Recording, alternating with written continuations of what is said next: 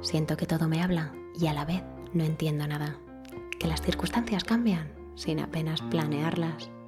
Porque dejarme llevar ha pasado de ser opcional a una necesidad vital.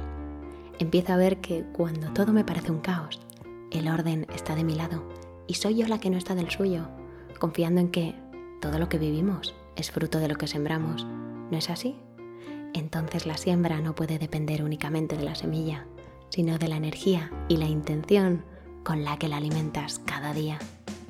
Que cuando hablo con alguien y siento que vive algo parecido, me siento acogida, porque el ser humano está ahí para compartir, así como lo hace la vida con cada partícula.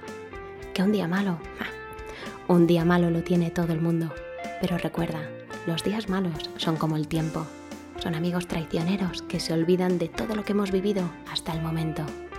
Porque siempre es un buen momento. Eso de bueno o malo es solo una forma de verlo. Y lo único que está en nuestras manos es hacer que ocurra.